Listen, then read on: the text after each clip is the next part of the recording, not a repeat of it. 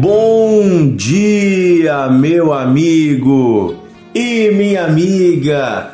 Que a luz, a graça e a bondade de Deus estejam sobre a sua vida. Que o Senhor governe o seu dia, governe o seu coração.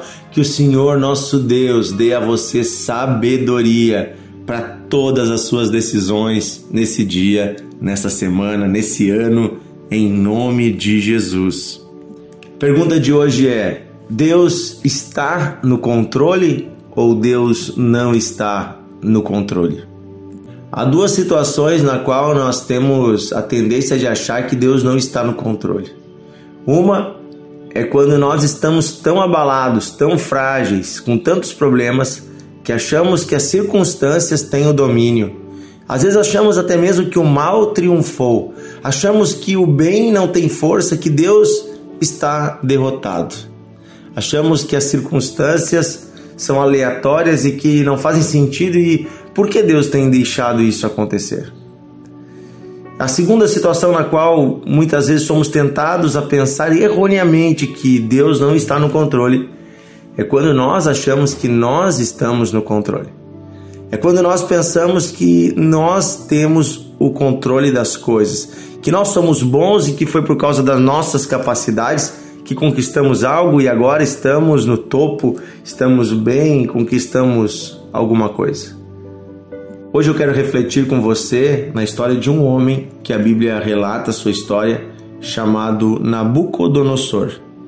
A história deste homem está relatada em vários lugares da Bíblia, mas especialmente eu quero hoje meditar com o que está escrito no livro do profeta Daniel, capítulo 4. Este famoso rei foi rei da Babilônia no período do início dos anos uh, 600 antes de Cristo. Ele nasceu em 630 antes de Cristo, viveu até mais ou menos 561 antes de Cristo. Nabucodonosor ele é um personagem da história, é um homem real, é uma história real. E o fato é que ele foi rei de um grande império. O seu império dominou todo o Oriente Médio, dominou um pedaço da África, todo o norte da África, e cremos, alguns historiadores creem que os seus domínios chegaram até as portas da Europa. Foi um grande domínio para essa época, foi talvez um dos reis mais poderosos de toda a história do mundo antigo. Nabucodonosor era poderoso e tinha um grande exército. Nabucodonosor era um homem sábio e era um estrategista militar muito hábil. Também tinha um trato com diferentes povos, sabia negociar, era um homem inteligente. E o seu império se estendeu por toda aquela região. E nós vemos que, inclusive, Deus usou este rei para executar juízos sobre Israel. Porque houve um tempo em que Israel não ouviu os profetas. Houve um tempo em que Deus, por mais de 200 anos, enviou profetas a dizer para o povo se arrepender, mas o povo até mesmo matou os profetas.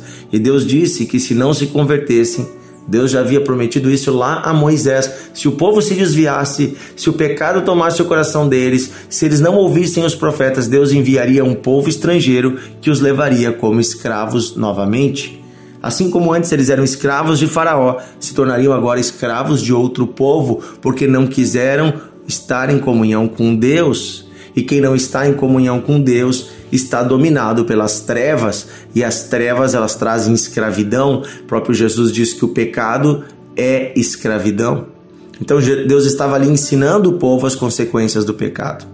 E Deus usou este homem chamado Nabucodonosor para executar o juízo sobre Israel porque ele veio com seu exército e ele foi quem tomou as cidades de Israel e levou o povo como escravo para a Babilônia. E foi na época do profeta Jeremias, isso aconteceu. Né, um dos que foi levado, foi levado cativo foi o Daniel, que ele era um menino de 14 anos na época. Os seus amigos Sadraque, Mesaque e Abednego também foram levados. Então é no contexto deste homem que acontece toda essa situação do cativeiro da Babilônia. E ele era o rei e ele não era um homem temente a Deus, mas apesar disso Deus o estava usando para cumprir os seus desígnios. E é interessante que ele venha conhecer quem é Deus por meio de uma situação. E aí você pode ler o capítulo 4, onde Deus dá a ele um sonho, um sonho muito estranho, e ele procura sábios para uh, descobrirem, desvendarem o que significava o sonho, e ninguém consegue desvendar. Até que Daniel, que trabalhava na corte do rei, ele é chamado e ele, né, tendo da parte de Deus uma visão que revela o sonho e falando com Deus, Deus lhe revela o destino e Deus mostra que tinha decidido executar juízo sobre Nabucodonosor, porque o seu coração havia subido até os céus, ele achava que era maior que tudo e até mesmo maior do que Deus.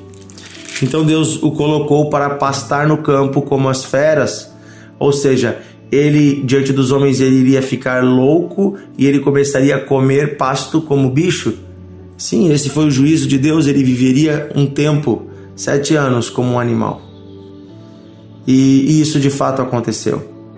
Ele foi revelado antes e quando ele voltou a si, sete anos depois, ele teve consciência de quem ele era.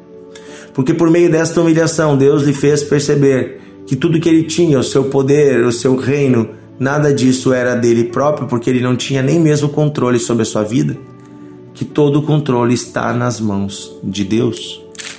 Em Daniel capítulo 4, no início do capítulo, Nabucodonosor, isso aqui é uma carta que Nabucodonosor está escrevendo, o capítulo 4.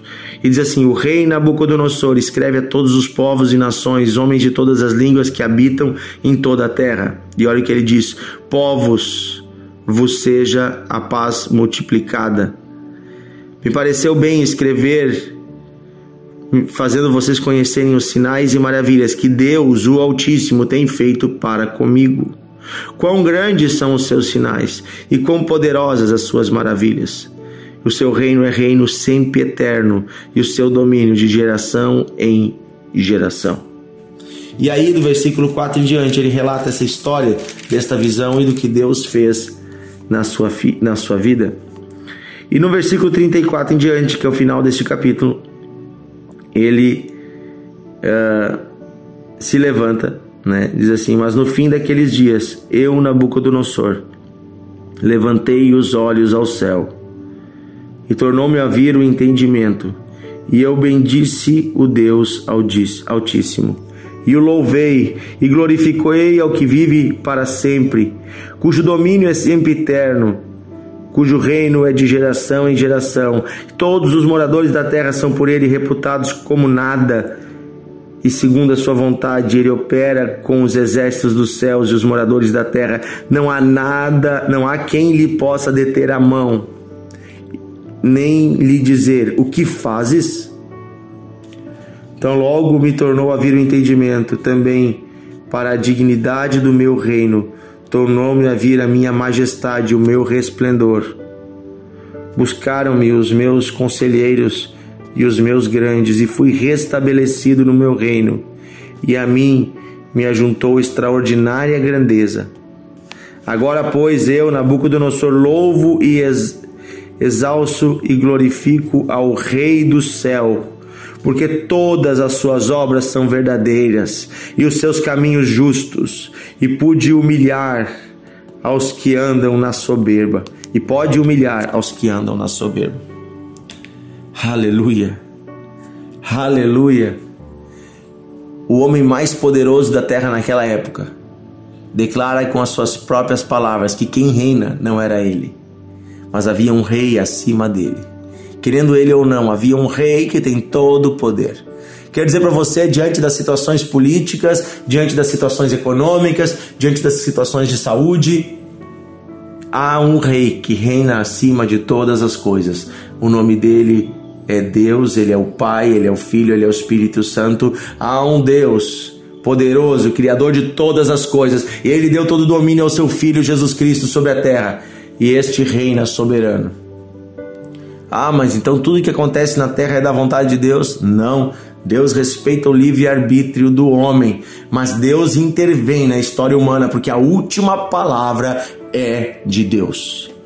Portanto, entregue a sua vida nas mãos daquele que tem todo o poder.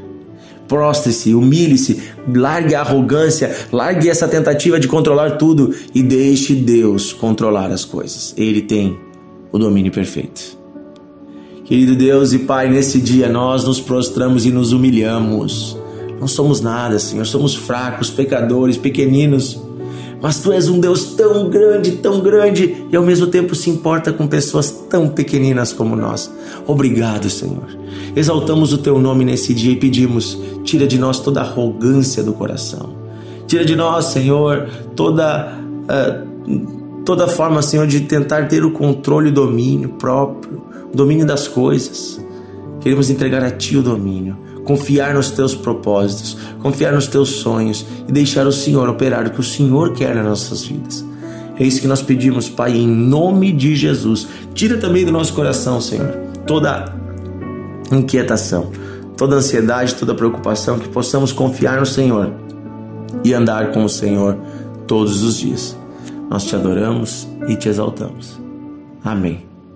Amém, meu amigo compartilhe o devocional, envie para sua família. Amanhã estamos juntos em mais um dia cheio da presença de Deus.